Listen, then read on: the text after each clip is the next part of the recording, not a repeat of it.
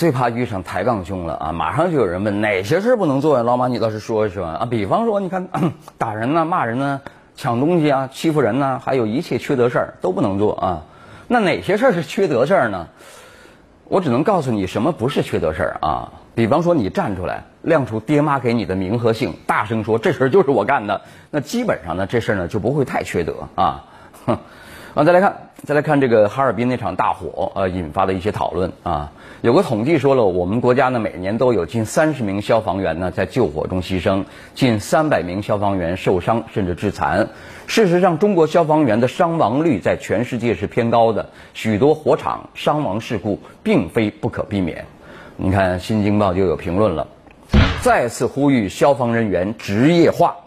我们说了啊，这个现状是怎么样呢？我们国家消防员主体是现役武警官兵，铁打的营盘是流水的兵。服役多年的消防员刚积累了一些实际经验啊，这他说多年呢，说是志愿兵了啊，那就得退役了啊。那新来的消防员一般都是两年就退伍的啊，那经验全无。那许多年富力强、经验丰富的消防指挥官，由于不能获得晋升，往往在黄金从业年龄啊，黄金从业年龄呢，就是老马这个年龄了哈。离开了这个行业。那近年来出现的合同制消防员也属于临时工性质，人员流动频繁。这样的现实下，消防员的职业素质堪忧啊！在国外，消防员基本上都走职业化的路啊。在英国，专门设有消防学院，从新入职的消防员到地方消防官员，都需要到学院接受培训。日本建有五十六所消防学校，呃，队员经过严格的职业教育训练，才能成为消防指挥员。而各国对于消防员呢，都有优厚的福利薪酬制度，吸引最优秀的人才加入消防队员啊，消防员的队伍。比方说，老马不做主持人了，哎，做消防员啊，因为待遇好嘛，对吧？啊，比方说美国啊，举美国的例子，从业五年的消防员比大学教授的工资还高。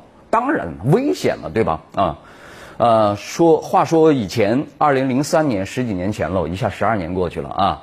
衡阳大火中，二十名消防官员呃呃消防官兵牺牲，呃，其后的十多年间呢，呼吁消防人员职业化的声音不断。但是遗憾的是，尽管职业化已经从呃从消防部门到社会大众。已经形成共识了，但是相关的改革迟迟没有启动，各地消防员普遍面临人力不足、专业滞后、待遇偏低的职业尴尬。这样的现实正是消防员伤亡事故频发的深层原因所在啊！所以说，消防人员职业化不能再拖了啊！我们应当借鉴国外的成功经验，在这个消防人员的编制啊、薪酬待遇啊、学习培训呐、上升通道啊等等方面进行全面的职业化建设。让我们的消防员不仅英勇，而且善战，在维护公众安宁的同时，最大程度减少流血牺牲啊，这才是最关键的啊。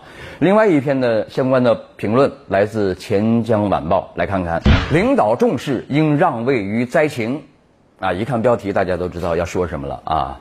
呃，比方说哈尔滨的大火，官方通报在微博上发布的啊，官微发布的啊，呃，凌晨四点二十五分啊，共分三段。第一段用六十九个字对事件进行了简单概括，第二段用两百五十八个字强调了领导重视，提到名字的领导一共有九位，详细介绍了他们的十二种头头衔儿以及他们是如何高度重视、如何具体指挥灭火的。具体指挥灭火呢，一共分省级和市级两层啊，不知道那个呃消防指挥官是谁啊？第三段同样是两百五十八个字，简要介绍了灭火工作过程以及人员伤亡情况。对于当时已经确认牺牲的三位战士和已经失联的两位战士，仅仅一笔带过。官样文章，冰凉的文笔啊，蕴含着一股透骨的寒意。领导重视这一条呢，并不是民众最想要知道的信息，根本不应当不应当占据如此多的篇幅和如此靠前的位置。设身处地，如果试想，如果是你们家的子弟啊，消防战士啊，是你们家子弟，你看到这样的新闻，你着着急不着急呀？啊，啊啪啪啪啪啪啪啪，前面都是领导，哎，我们家孩子怎么样了？对不对？你你你要急人所急呀啊！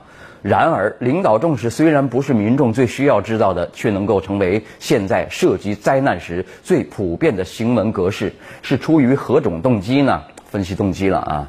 领导们通过表达对灾情的重视，无非是成则邀功，败则减罪，向上级和群众表示领导是重视的，灾难是巨大的，牺牲是难免的，他要强调这个。如果成功处置灾情，是我们指挥得当，处置有功；如果没能有效处置，也足以说明已经尽力而为了。事后追究责任，也可算是戴罪立功了，对不对？动机啊。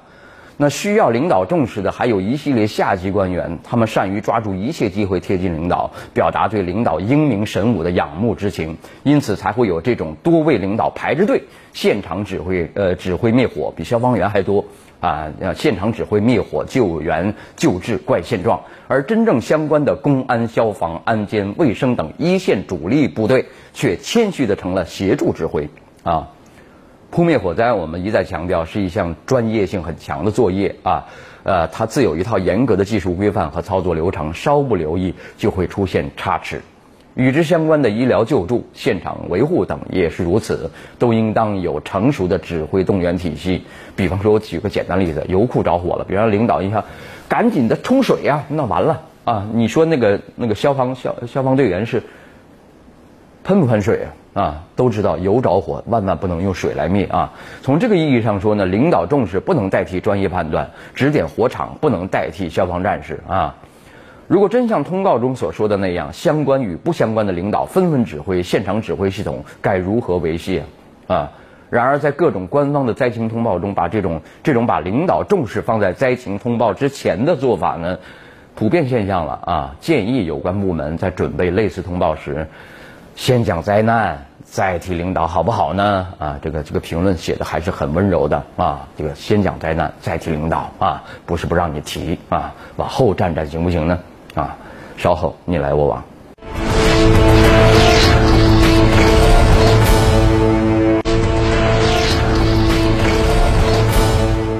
你来我往啊！广州房贷月供将从本月起可以少还一点了啊，降息了嘛啊！档案放在人才市场，今年不用缴这个保管费了啊！城乡居民医保并轨交费截止时间延续到本月底了啊！从本月开始呢，一批新政啊。就要陪伴着你了啊！我们来看看网友们围观这些事儿啊。有一位就说了，其实好多病，个人是无法独立完成治疗的，真希望全部纳入社保范围，让人民有最起码的病有所医的这个安全感啊。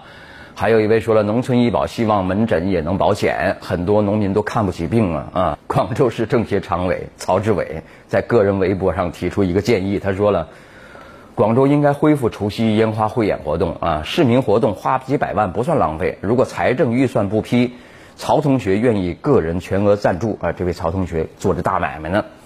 啊，一些广州市民和媒体人在这条微博上留言表达支持啊！来看看网友们怎怎怎么起哄啊！有一位就说了啊。香港、日本、悉尼都放了。如果广州要提升自己的国际形象，不仅要放，而且要放最好的啊！还有一位说，关掉两天重污染企业，年初一放到年十五都不是问题啊！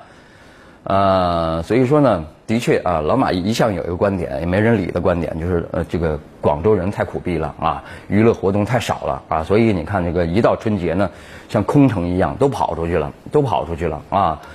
呃，所以说呢，呃，没错，安全也很重要。我跟曹同学说了，你这个不合时宜啊。刚，上海刚发生了那个踩踏事故，那我们这肯定紧张的不得了，干脆什么活动都不办了，管你苦逼不苦逼呢，对吧？但其实呢，啊，在安全的前提下，而让呃市民们高高兴兴，这个恐怕也是咱政府应该做的事儿啊。